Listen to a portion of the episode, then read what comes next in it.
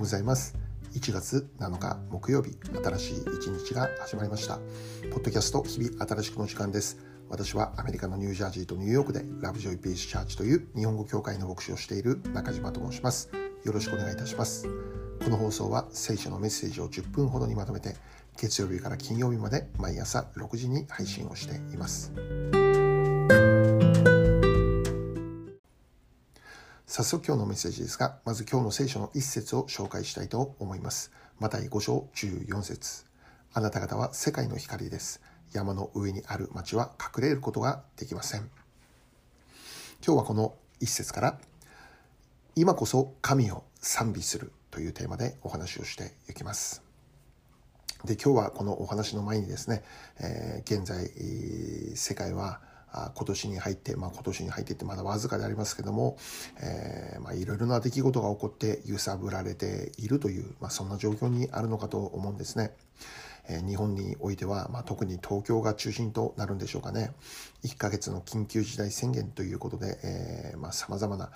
自粛を強いられるという、まあ、そんな状況になってしまいました。コロナの感染が拡大をしているということで、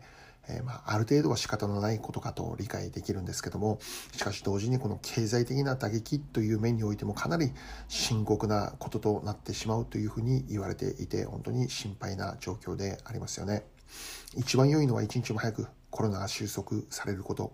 しかし今すぐにというわけにはなかなかいきません。故に私たちは本当にこの一人一人がコロナの感染から守られますようにってまた同時に経済的な打撃が最小限に抑えられますようにと祈ることが本当に重要かって思わされているのです。そしてそれはこのアメリカにおいても、えー、もっと深刻な話でありますよね。現在もアメリカの1日の新規感染者数感染者数は20万人を超えているという状況です。1日ですよ。1日に新規コロナでコロナに感染してしまうという人が20万人を超えているという状況なんですね。ワクチンができたということで、まあ、大きな期待とはなっているんですけども、しかしある程度収まるまではもう少しの時間、忍耐が必要とされているということです。一日も早いコロナの収束を祈りつつ、また私たち一人一人が本当に感染から守られますように、そして経済的な面においても神様によって全てが満たされるという、そういう祝福が与えられますようにと祈るばかりであります。またもう一つアメリカにおいて起こっている大きな事件の一つが政治的な混乱であります。ワシントンの議会において暴動とも言えるような事件が起こっているという、まあ、そんな状況にあります。でこの件に関しては、まあ、私もあまり詳しく情報を追いかけることできていないので、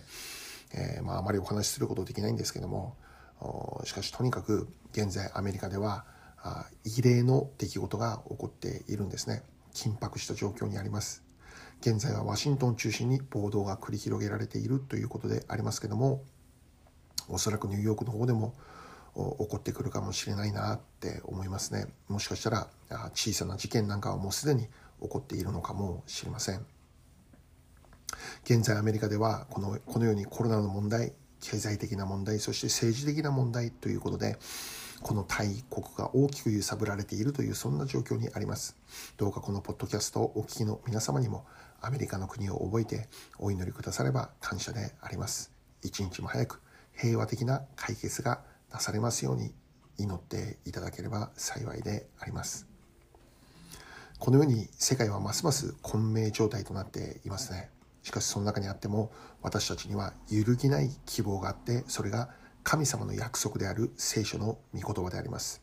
聖書の御言葉を私たちがしっかりと握りしめて生きることができるならば世界がこれからもより動かされるようなことがあったとしても私たちはその中でもしっかりと立ち続けていくことができる。世界の希望の光となって歩んでいくことができるんだということであります。今日のお話はあなたは世界の光だということについて考えていこうと思っています。もう一度今日初めに読んだ聖書の一節を読んでみましょう。マタイの5章14節あなた方は世界の光です。山の上にある町は隠れることができません。今日の聖書の今読んだ一節では驚くべきことが語られていますね。私たちに向かって聖書が世界の光なんだって語っているということなんです。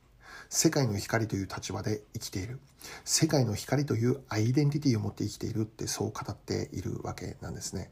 別の言い方で模範とも言うことができるでしょう。モデルとも言うことができるでしょう。あなた方は世界のモデル。あなた方は世界の光。あなた方は世界の模範。まあ、そのような立場として生きているんだ。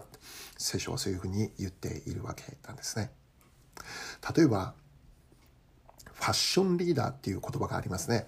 特に女性たちが目指すこのファッションリーダーというべき存在がいて、その人のファッションから学ぶということでありますよね。その人をモデルとして、えー、このファッションを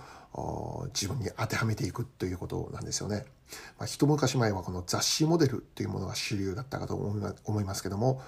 現在は時代が変わって SNS でこのファッションリーダーという、まあ、そういう存在が主流になってきているんじゃないかと思うんです。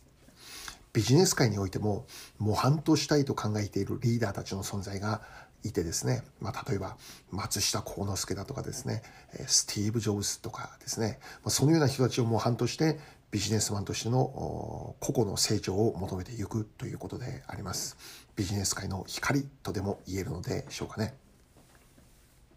で今日の聖書に戻ってあなたあなた方は世界の光だと語られるわけなんです。ビジネス界だけではなくてファッション界だけでもなくて日本だけでもなくてアメリカだけでもなくて世界の光だと言っているんです。すなわち世界の人々に対する模範となるべき存在。世界の人々に対するリーダーとなるべき存在。モデルとなるべき存在だというふうに言っているんです。では具体的に私たちが世界に対してどんなモデルとなっていくということなんでしょうか。それは神様を信じる者としての生き方の模範であります。神様を信じて生きるということがこんなにも素晴らしいことでありこんなにも喜ばしいことであり神様を信じて生きることがこんなにも最高なことなんだよということをこの世界に生きる人々に示すということであります。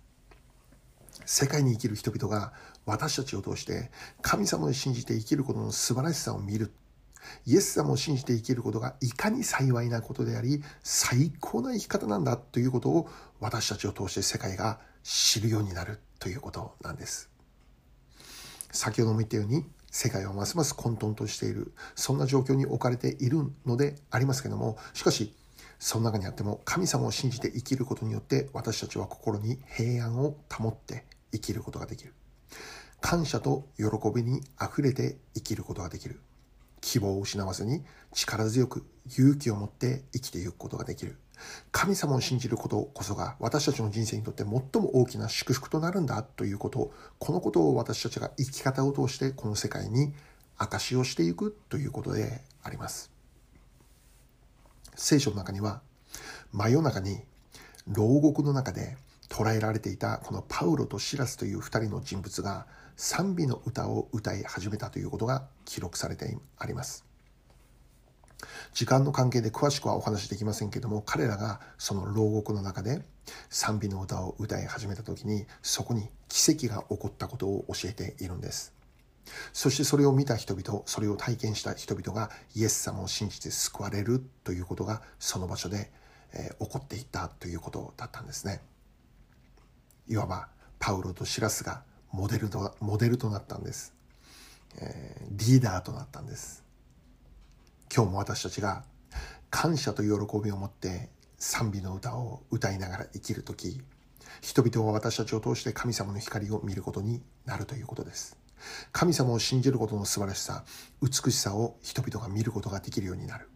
混迷状態にある世界だからこそ私たちは今こそ神様を賛美するべきだし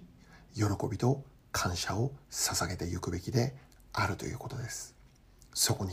神様の光がこの世界に輝きを放つことになっていくということであります。最後にお祈りいたしましょう。愛する天の父なる神様、今日も私たちが世界の光として神様を賛美し、喜び、感謝を捧げ、生きることができますように導いてください。イエス・キリストの尊きお名前を通してお祈りいたします。アーメン。